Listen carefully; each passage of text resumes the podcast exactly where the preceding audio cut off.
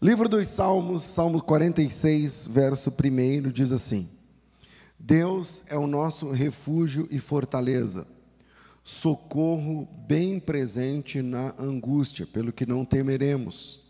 Ainda que a terra se mude, ainda que os montes se transportem para o meio dos mares, ainda que as águas, ainda que as águas rujam e se perturbem, ah, ainda que os montes se abalem pela sua braveza, há um rio cujas correntes alegram a cidade de Deus, o santuário das moradas do Altíssimo. Deus está no meio dela jamais será abalada. É, eu vou ler até aqui, é um texto muito conhecido, todos nós conhecemos esse texto, e, e uma pergunta: existe, existe algum refúgio verdadeiro para mim, para você? Deus é esse refúgio confiável. É possível se refugiar em Deus. A gente vive uma vida de reveses, às vezes, de perdas, danos, surpresas negativas, mesmo no serviço de Deus. E Deus é um refúgio confiável. Existe algum refúgio? Quais são os, os, os refúgios de hoje. Chegamos a um tempo onde muitas possibilidades de se refugiar são oferecidas. Devo dizer aos irmãos, me perdoem falar agora, que eu vou eu tenho que sair um pouquinho mais cedo, porque eu tenho uma mentoria para atender. E eu tenho que sair daqui uns 10 minutos antes das, do horário normal e vou para o meu gabinete nessa mentoria. Mas nós vivemos um tempo onde muitas possibilidades de refúgio são oferecidas. De uma série de TV, ou no Netflix, ou de qualquer outro é, tipo de, de programa de TV ou de internet, há apostas online. Eu não sei se vocês sabem, mas cresceu e isso tem viciado pessoas que se sentem bem nesse negócio. Possibilidades de refúgio, de diversão, de jogos, a pornografia. De cigarros, a bebidas e até as drogas ilícitas.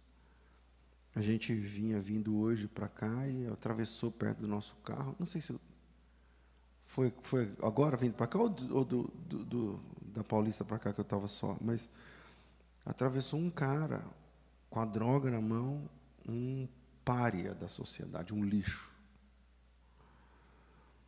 E ele entrou nessa buscando refúgio de alguma coisa.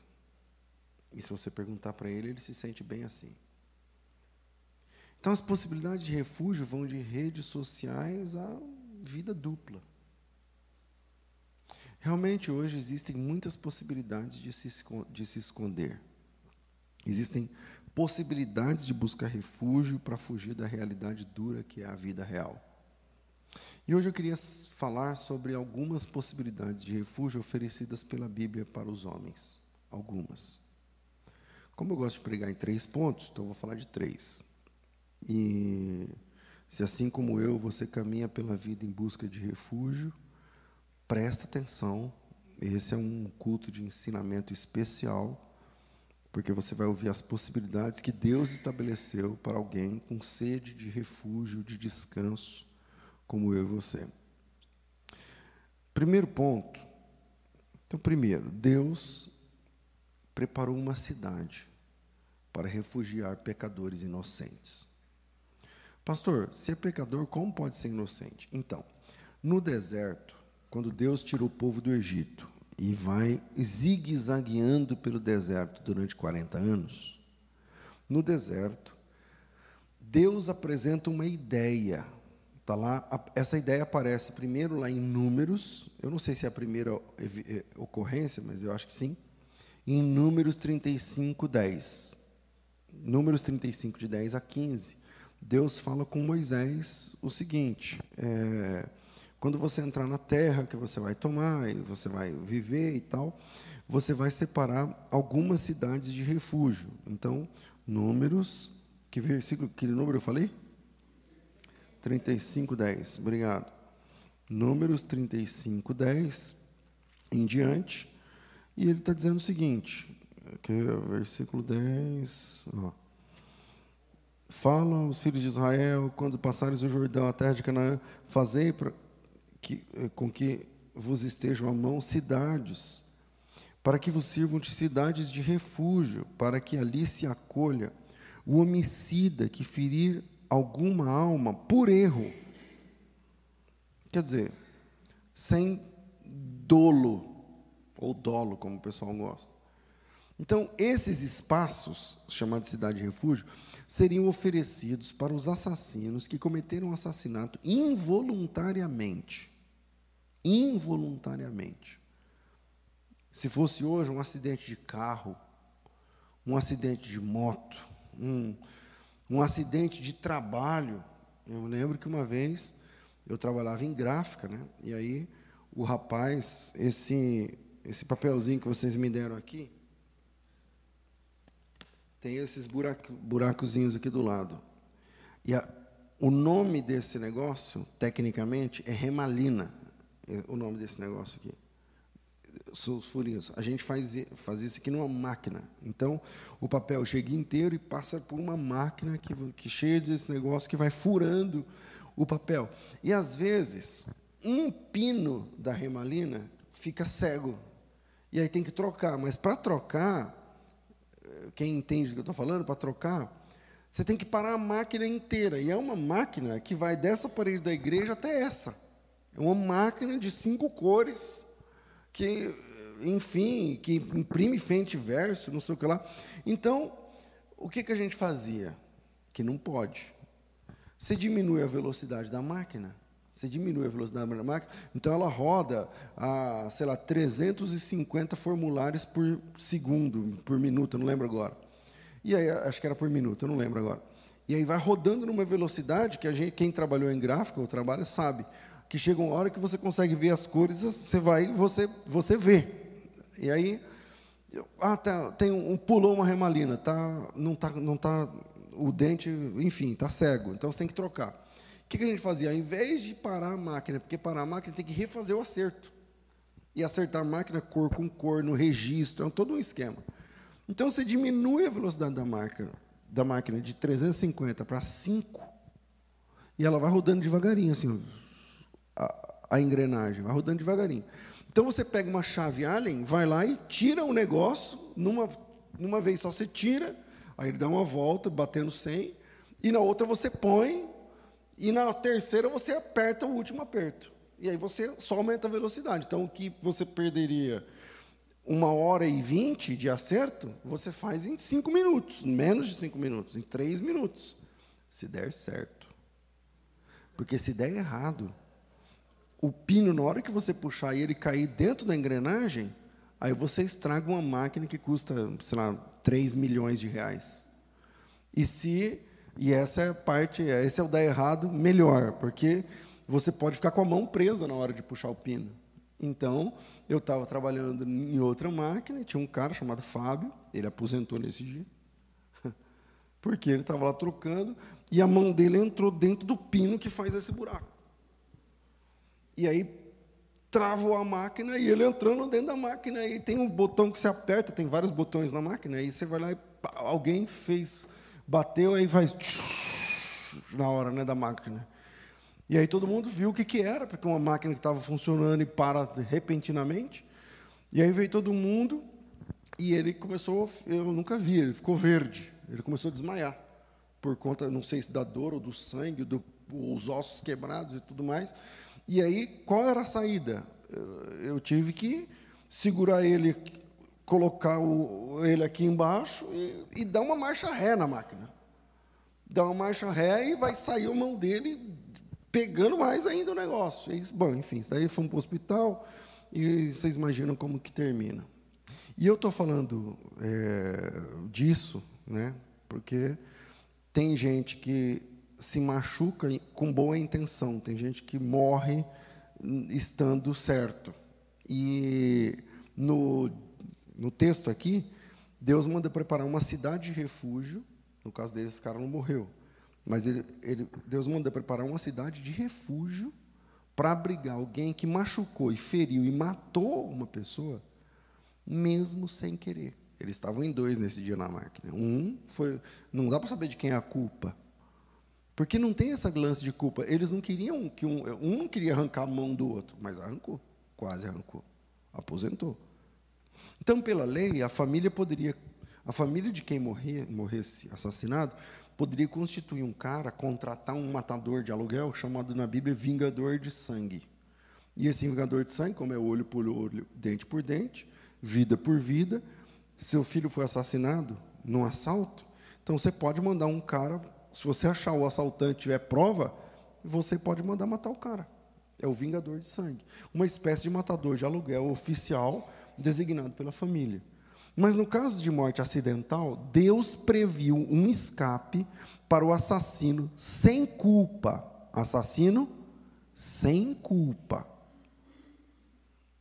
Para que esse assassino pudesse encontrar um lugar de refúgio.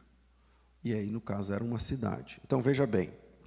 A pergunta é: existe um refúgio seguro para mim? Deus é um refúgio confiável para mim?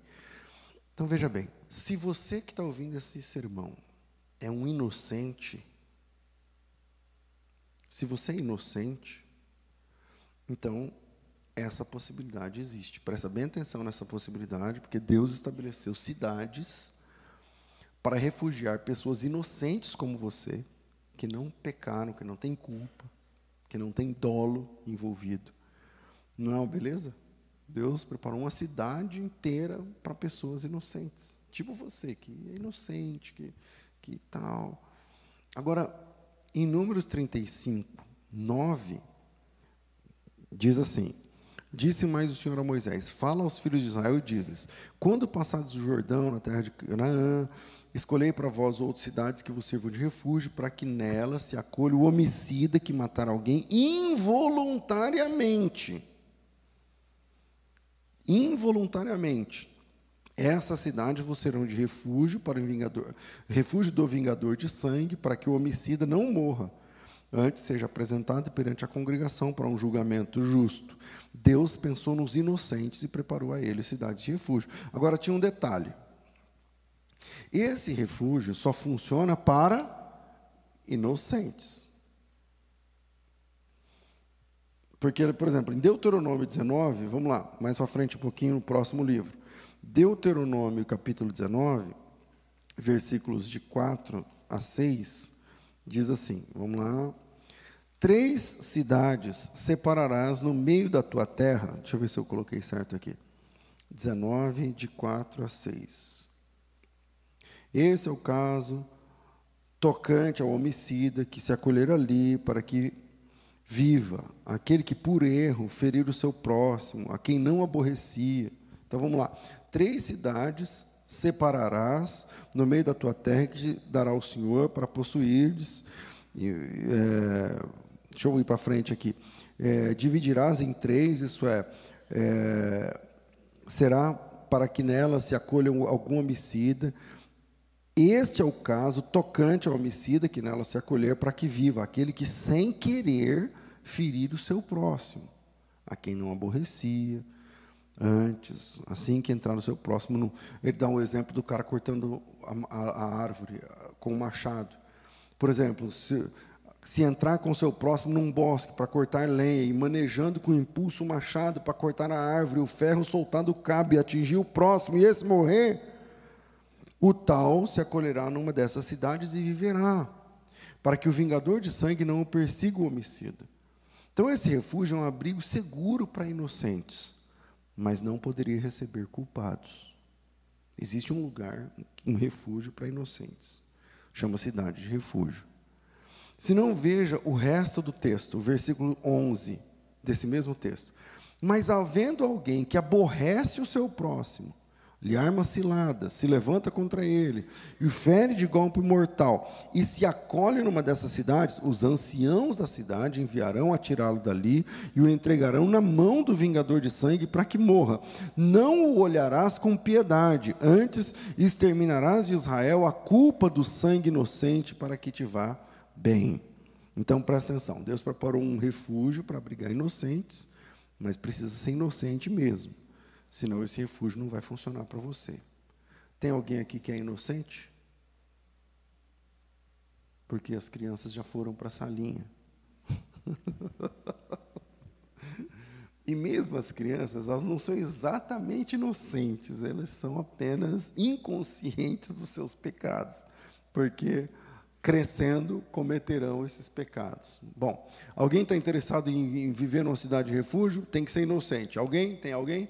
Eu tenho aqui um voucher para entregar de presente. Alguém? Ninguém? Não tem nenhum inocente. Vamos para o próximo. Segundo, Deus preparou um refúgio para pecadores. Interessa? Interessa? Ok, vamos ver se dá certo para nós esse. Deus preparou um refúgio para pecadores honestos. O que é um pecador honesto? É aquele que abre o jogo. Se o primeiro abrigo não cabe você, e nem a mim, então é porque a gente não é tão santo assim, não é verdade? A gente não é exatamente aquele poço de pureza e santidade. Então, dobre a atenção, que eu vou te mostrar na Bíblia um outro, uma outra possibilidade de se refugiar. Existe um refúgio seguro para pecadores agora, no altar de Deus. Deixa eu explicar. O altar tinha quatro pontas. Num, em qualquer uma das quatro pontas, mas se você estiver segurando numa ponta do altar, você não poderia ser morto.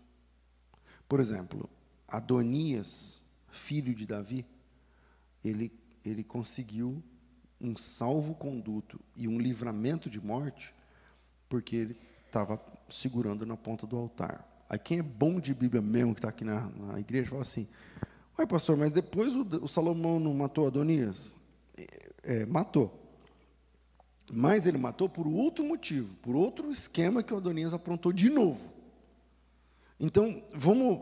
Quem lembra da história de Adonias, levanta a mão. Alguns. Deixa eu explicar. O Adonias era um filho de Davi. Era um filho legítimo de Davi.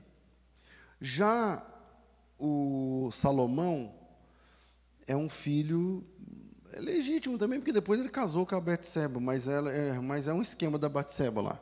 Entende? O, o Salomão é, é da Betseba. E aí o Adonias, quando o Davi está ficando velho, o Adonias falou assim: não, eu mereço o reino. Eu mereço ser o rei. Porque já tinha morrido o que tinha o cabelo grande, como chama? O, o Absalão. Enfim, a casa de Davi não era exatamente um grande exemplo de, de união entre os filhos, mas o Adonias entendeu que ele era mais velho, que ele estava na vez, a vez era dele, a bola estava no campo dele. E o Davi morrendo, não estava exatamente morrendo, mas muito velho, não saía da cama e tudo mais.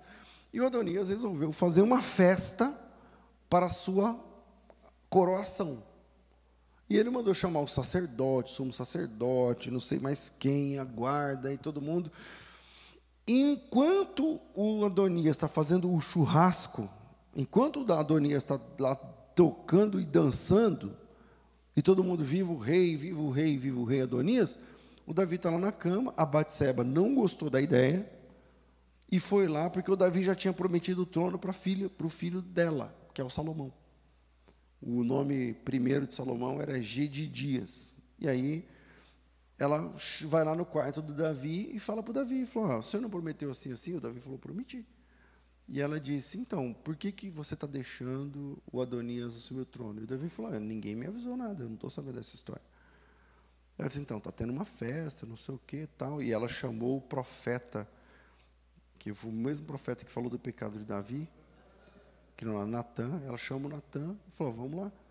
Aí o Natan vai lá e fala, então, está acontecendo assim, assim, assim, nesse momento está tendo uma festa, não sei o que lá. E o Davi da cama manda ungir o Salomão.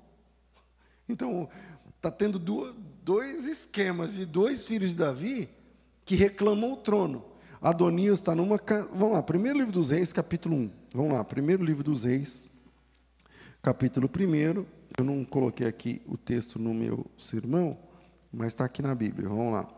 Primeiro livro dos Reis, capítulo 1. Vamos lá, vamos lá, vamos lá. Versículo. No começo, 5.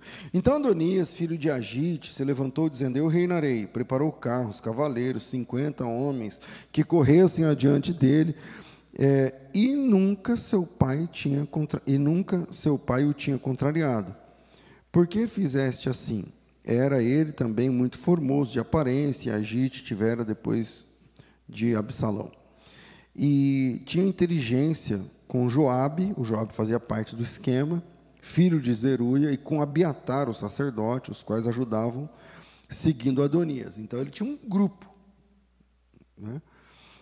Também Zadok, o sacerdote, Benaia, filho de Joiada, Natã, o profeta, Simei, os valentes de Davi, não estavam com Adonias. Porém, não estavam esse pessoal com Adonias.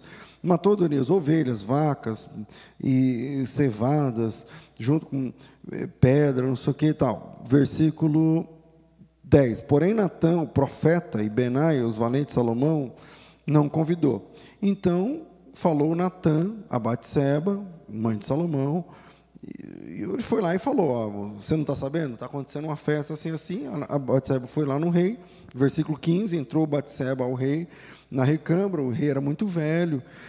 Abisag, a sunamita, serviu o rei. A Batseba inclinou a cabeça, prostrou perante o rei. E o rei disse: O que, que tens? E ela disse: Senhor, tu juraste a tua serva pelo Senhor, dizendo que Salomão, teu filho, reinará depois de mim, e ele se assentará no meu trono. Agora, eis que Adonias reina. Agora, ó Senhor meu Deus, ó meu Senhor, tu não sabes, matou vacas, novilhos, ovelhas, abundância, convidou os filhos do rei Abiatar, Joabe, o general do exército, mas o teu servo Salomão não convidou. Porém, o rei, meu senhor, os olhos, porém, ó rei, meu senhor, os olhos de todo Israel estão sobre ti. O que para que lhe declares quem se assentará sobre o trono. De outro modo, bom, e aí vai embora, e aí o texto é, é, segue, e aí o rei, eu não vou achar aqui, mas é, versículo 28, respondeu o rei Davi e disse: chama Betsebe, entrou à presença do rei e tal. E aí ele disse, enfim, ele manda ungir o Salomão como rei, no versículo 32, o Salomão é ungido rei. Então, no mesmo momento, tem duas festas de reinado acontecendo, uma fake, que é montada pelo Adonias, uma real, que o Salomão é consagrado ao reinado, mas ele nem sabia. E é, depois dessa consagração, depois desse momento, versículo 32, o, o Salomão é constituído rei. Agora se liga o que está acontecendo lá na casa onde está tendo a festa do, do irmão de, de Salomão. Vamos lá. É, versículo 38. Então desceu Zadok, sacerdote, Natã, o profeta, Benaia, Joiada. Tal, Zadok tomou um vaso de azeite, tabernáculo, ungiu Salomão. Versículo 41. E ouviu Adonias, e todos os convidados que estavam com ele, vocês pegaram a ideia, né? Está tendo uma festa lá e o Adonias está sendo clamado rei, com o chefe da guarda, sacerdote e tudo mais. Ouviu Adonias e todos os convidados que estavam com ele, que tinham acabado de, que tinham acabado de comer, também Joabe ouviu o sonido de trombetas e disse: Por que há sonido de trombeta e a cidade está alvoroçada? Estando ele ainda falando, eis que vem Jonatas, filho de Abiatar, sacerdote, e disse a Adonias: Entra, porque és valente e trarás boas novas.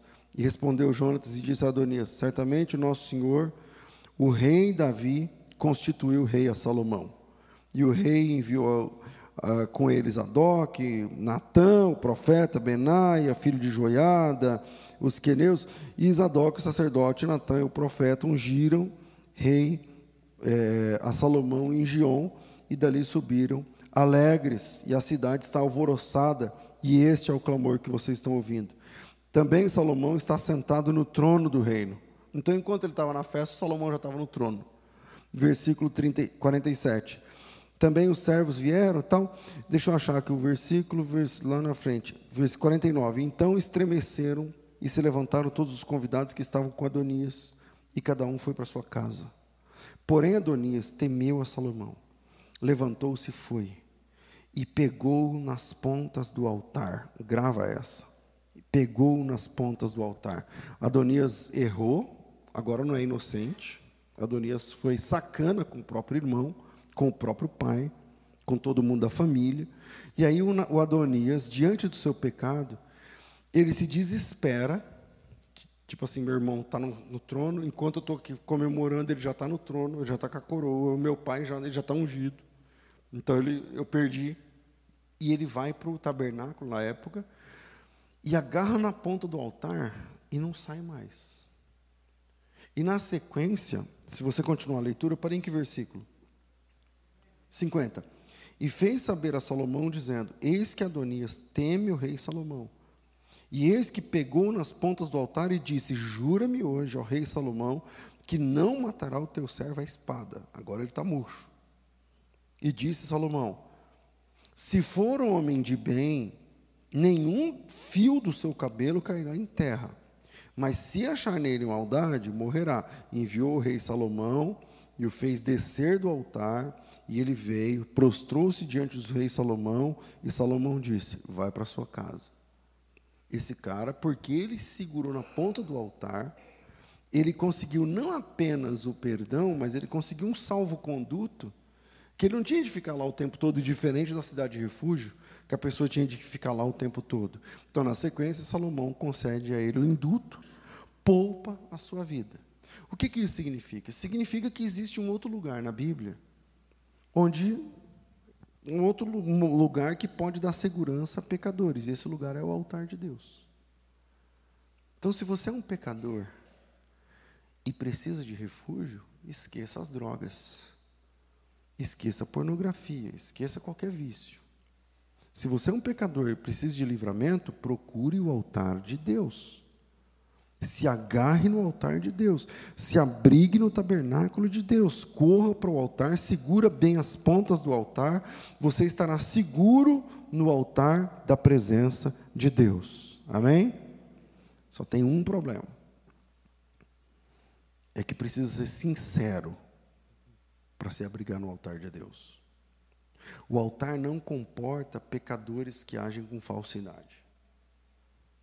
Por isso, o Adonias morreu pouco depois. Eu não vou ler por conta do tempo, mas depois você sintoniza, são textos longos.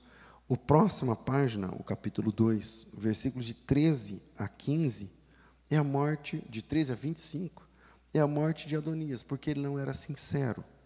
Então, o que eu devo pensar sobre isso? O altar é um refúgio para pecadores, mas não é para qualquer um.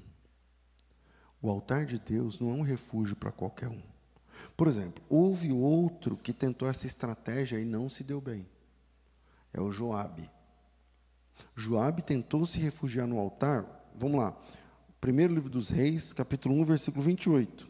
Vamos lá. Primeiro livro dos Reis, capítulo 1, versículo 28. É, não, não é. Eu, não está certo esse texto. Eu acho que eu anotei errado. Eu acho que eu anotei errado. Mas 2,28, vocês acharam? Ah, obrigado. Ah, obrigado, gente, obrigado. Ó, e veio a fama até Joabe, porque Joabe se tinha desviado seguindo Adonias, ainda que não tinha desviado seguindo Absalão, mas na hora de Adonias ele foi. E Joabe fugiu para o tabernáculo do Senhor e também pegou nas pontas do altar. Ele viu que funcionou para Adonias. Ele falou assim: mano, estou lascado, vou para o altar, vou pegar nas pontas do altar e eu vou ganhar misericórdia. O rei vai ter misericórdia de mim. Só que para o Joabe não deu certo. Aí você diz assim, pastor, mas o senhor não acabou de dizer que o altar é um refúgio seguro? É, eu disse, mas não para todos. Eu disse agora há pouco, não é para todos. A cidade de refúgio, por exemplo, é um abrigo seguro, mas para quem é inocente. Eu perguntei aqui se tinha inocente. Não tinha. Então não adianta você ir atrás de cidade de refúgio. O altar é um abrigo seguro, mas é para sinceros. É para gente sincera. Não precisa ser inocente. Pode ser pecador, mas não pode ser falso. Deus, Ele ama o pecador, mas Ele odeia o cínico. O cínico ele vai julgar. Não pode ser falso. E Joabe era falso. Por exemplo, a gente vamos dar uma pausa aqui. Sair do primeiro livro dos reis. Lá no segundo livro de Samuel, um pouquinho lá atrás, no capítulo 3, versículo 27 em diante, ele matou Abner por fingimento. Ele, ele matou Abner a traição. É o primeiro, segundo livro de Samuel, capítulo, do, capítulo 3, versículo 27. Eu não vou ler por conta do tempo, mas está aí. Segundo Samuel 3, 27. Deixa eu explicar a história. O, o Abner fugiu porque o Abner apoiou o, o, rei que era antes de Davi. Na morte de Saul, um rei filho de Saul assumiu, chamado Isbo, Is, Esbocete, acho que é assim. E o Abner era capitão da guarda desse cara. E aí, quando Davi assume, pôs esse pessoal para correr e o Abner fugiu. Só que o Abner trabalhava para a família de Saul. Ele não estava errado, ele estava trabalhando. Ele fugiu. O irmão do Joabe, chamado Azael, eu acho. Acho que é Azael, não é? Esse irmão do Joabe, ele, ele era muito bom, muito veloz, e ele começou a perseguir o Abner. O Abner olhou para trás e falou assim: Quem é? Aí ele falou: Eu sou Azael, eu vou te pegar. tal. O Abner falou assim: Meu, vai para sua casa. Entre nós dois não vai ter, não dá, não dá jogo. Eu vou te matar em dois minutos. Você é bom de correr só. Então volta para sua casa. E ele falou: Não, eu vou te perseguir. Ele falou assim: Então, vai, pega um soldado, briga com o soldado, leva os despojos, mas me deixa, senão vai ser pior para você. Vai ser pior. O, o, o, cara avisou umas três vezes. Não adiantou. O que aconteceu? O Abner teve que matar o Azael. Não porque ele queria, mas porque o Azael ia matar ele, era ele ou o Azael. Então o Abner matou o Azael. Aí o Abner trabalhou para o Davi depois, tal, beleza. Um dia, o Joabe chamou o Abner e com fingimento perguntou se estava tudo bem, com um sorriso no rosto, ele matou o Abner. E o Abner não estava, esperando. E o Davi não gostou. É só ler. Segundo Samuel, capítulo 3, versículo de 27 até o 30, mais ou menos. Até o 30, mais ou menos. Ok. O Joabe, além de ter matado o Abner, ele mata um primo dele, porque o Joabe era filho de Zeruia também. Então era um daqueles filhos, um daqueles valentes de Davi e tal. E quando o Joabe tinha trocado de time, ido após o, o, o, o irmão de Salomão e tal, o Davi coloca como capitão da guarda um primo dele chamado Amassa, é o nome do cara. E aí, quando o Joabe volta, tem outro capitão na guarda. Só que o Joab não gostou dessa ideia. E o Joab foi cozinhando o cara, cozinhando, fez amizade e tal. E no segundo livro de Samuel, capítulo 20, versículo 9 em diante, ele mata o seu primo, Amassa, que tinha tomado o lugar dele, com astúcia, no meio de um abraço, falando que ia dar um beijo no rosto do cara. Então ele, ele abraça o cara para dar um beijo, e a Bíblia diz que ele enfia a faca na quinta costela do Amassa, do primo dele, num nível que as entranhas caíram no chão e não precisou de dar outro golpe. Então esse altar, ele, o altar, a ponta do altar é um refúgio seguro? É, mas ele não funciona para quem é falso e finge ser o que não é. Por quê? Eu não estou dizendo isso porque eu, eu decido isso. Porque está na Bíblia, em Êxodo 21, 12, diz assim: ó, quem ferir o outro de modo que morra, ele também será morto. Porém, se não lhe armou ciladas, mas Deus lhe permitiu que, que caísse em suas mãos, então te designarei um lugar onde se fugirá. É a cidade de refúgio. Se alguém vier maliciosamente contra o seu próximo, matando a traição, que é o que Joab fez, tirá-lo-ás até mesmo do meu altar para que morra. Está aí no texto. E o Joab é um cara que ele tentou achar refúgio no altar de Deus, mas ele era falso. E porque ele era falso, a Bíblia diz nesse texto de Êxodo 21, de 12 a 14: se alguém vier maliciosamente contra o próximo e matar o próximo a traição, pode tirar do meu altar. Se ele estiver segurando no altar, pode matar ele no altar. E é o que acontece com Joabe, porque lá no primeiro livro, no primeiro livro dos Reis, capítulo 2, o Joabe vai para o altar, versículo 28, veio a fama até Joabe, que Joabe tinha se desviado e seguindo Absalão. Joabe fugiu para o tabernáculo e pegou na ponta do altar. E disseram ao rei Salomão que Joabe tinha fugido para o tabernáculo. E eis que está junto ao altar. Enviou Salomão Benaia e disse: Pode ir lá e matar ele. É o versículo de número eu não sei o versículo. 29.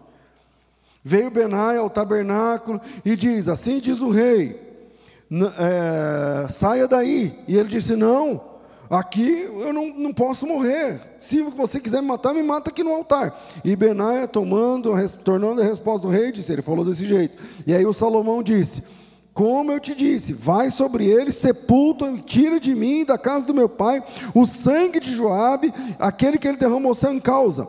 É, versículo 32. Assim o Senhor fará recair sobre ele, sobre a sua cabeça, porque Deus sobre dois homens mais justos e melhores do que ele os matou à espada, sem que Davi, meu pai, soubesse. São Abner, filho de Ner, chefe do exército de Israel, e Amassa, filho de Jeter, chefe do exército de Judá. E aí, vai lá, eu não vou ler o texto todo, ele foi lá e matou Joabe. Então vamos lá. Existe uma cidade de refúgio, mas essa cidade de refúgio é um refúgio para inocentes. Existe o altar de Deus, mas o altar de Deus é para sinceros. Se tem alguém aqui muito sincero, que nunca mentiu, que nunca enganou, existe refúgio para você no altar de Deus. Tem alguém? Não pode mentir. Não pode ter mentido, não pode ter enganado. Tem alguém? Mas ninguém vai levantar a mão? Então vamos para o terceiro. Terceiro refúgio. Deus resolveu enviar seu filho como refúgio para abrigar pecadores culpados. E é aqui que a gente se refugia. Porque se você é inocente, eu te indico a cidade de refúgio. Se você tem culpa, mas você não foi sal, não foi falso. Se você errou, mas você não foi falso. Eu te indico o altar de Deus. Agora, se você tem culpa e já agiu com falsidade, já mentiu, ou com dolo, ou com astúcia, ou seja, você é culpado de verdade, então existe apenas um refúgio para você. E esse refúgio é os pés do meigo Nazareno, o pregador da Galileia. A prostituta culpada achou refúgio ali. O ladrão encontrou abrigo ali. A mulher adúltera, pega no ato do adultério, encontrou perdão aos pés de Jesus. Enquanto ela estava com o nariz nos pés de Jesus, as pedras que iam ceifar-lhe a vida começaram a cair no chão, uma após outra, após outra, após outra. Zaqueu, o milionário aproveitador, encontrou misericórdia aos pés de Jesus, quando Jesus disse: Hoje veio salvação nessa casa. A mulher do fluxo de sangue encontra alívio aos pés de Jesus. O gadareno cheio de demônios, encontrou libertação genuína aos pés de Jesus. Nicodemos encontrou resposta altas horas da noite aos pés de Jesus. Maria Madalena encontrou razão para viver aos pés de Jesus e nós, pecadores reais, com histórias reais de pecado, temos um refúgio em quem nos abrigar. Os pés de Jesus são o nosso verdadeiro refúgio. E essa é a provisão de Deus para um mundo de pecadores. Uma cidade para inocentes. Se é seu caso, vá. Se é inocente, vá. Um prédio com altar dentro para os sinceros. Se é seu caso, vá. E um Salvador. Uma pessoa que abriga, que refugia, que coloca debaixo das asas pecadores e pecadoras, culpados, falsos, traidores, mentirosos, assassinos, ladrões, desgraçados e condenados. Escolha onde você pode se refugiar. Jesus termina o seu ministério crucificando entre dois bandidos. Ele desce no, no, no último degrau da, da dignidade humana. Ele está entre dois bandidos, ambos condenados, ambos culpados, ambos sentenciados, sem recursos, sem instâncias. Os processos correram, as testemunhas depuseram, os juízes ouviram, os carimbos bateram as folhas, as instâncias superiores foram alcançadas, os recursos jurídicos foram exauridos, os, os dias passaram, os advogados correram, e agora restou a pena final a pena de morte. E eu sei disso, não é porque eu estou julgando, é porque um deles disse exatamente isso. Nós estamos aqui porque os nossos feitos merece, mereceram isso. Nós somos realmente culpados. Aí está Jesus, entre dois bandidos, entre dois condenados, entre dois sentenciados, sem recursos, entre dois homens que eram condenados literalmente à desgraça, réus confessos de crimes terríveis dos quais eram acusados. E Jesus entre eles. E Jesus lhes ofereceu refúgio. Porque sim, esse refúgio é para desgraçados. Porque sim, esse refúgio é para condenados. É para quem não tem mais instância a quem recorrer. Se você tentou recorrer a, a não sei quantos passos para se libertar de não sei o quê, se você tentou recorrer a tantas coisas, eu apresento um refúgio para quem não tem mais instâncias. Eu falo de um refúgio para quem não tem mais saída. Eu falo de um refúgio para quem não tem mais quem queira te ouvir. E Cristo, Ele recebe pecadores, culpados, condenados, desgraçados. E esse é o único refúgio que cabe pecadores como nós. Porque o refúgio que Jesus oferece cabe quem já dissimulou, quem já enganou, quem já mentiu, quem já matou, quem já roubou. E eu sei disso. Eu sei disso. Porque Jesus desceu no último degrau da dignidade humana e morreu salvando um homem que à época estava cumprindo a sentença de morte do império, do mundo de, de então. A ideia básica é: um, o pior homem do império morria por morte de cruz. E Jesus não morreu de um ataque de AVC. Jesus não morreu dormindo como um passarinho, não. Jesus morreu sangrando no último degrau da dignidade humana. Por quê? Para dizer para mim e para dizer para você que mesmo que acabem as instâncias, e que mesmo que acabem as esperanças, e que mesmo que você seja realmente culpado, desgraçado e perdido, eu posso resgatar a sua vida. E você pode se refugiar em mim. Deus é o nosso refúgio e fortaleza socorro bem presente na hora da angústia. Esse é o único refúgio que nós temos para nos valer. Que Deus abençoe vocês, em nome de Jesus.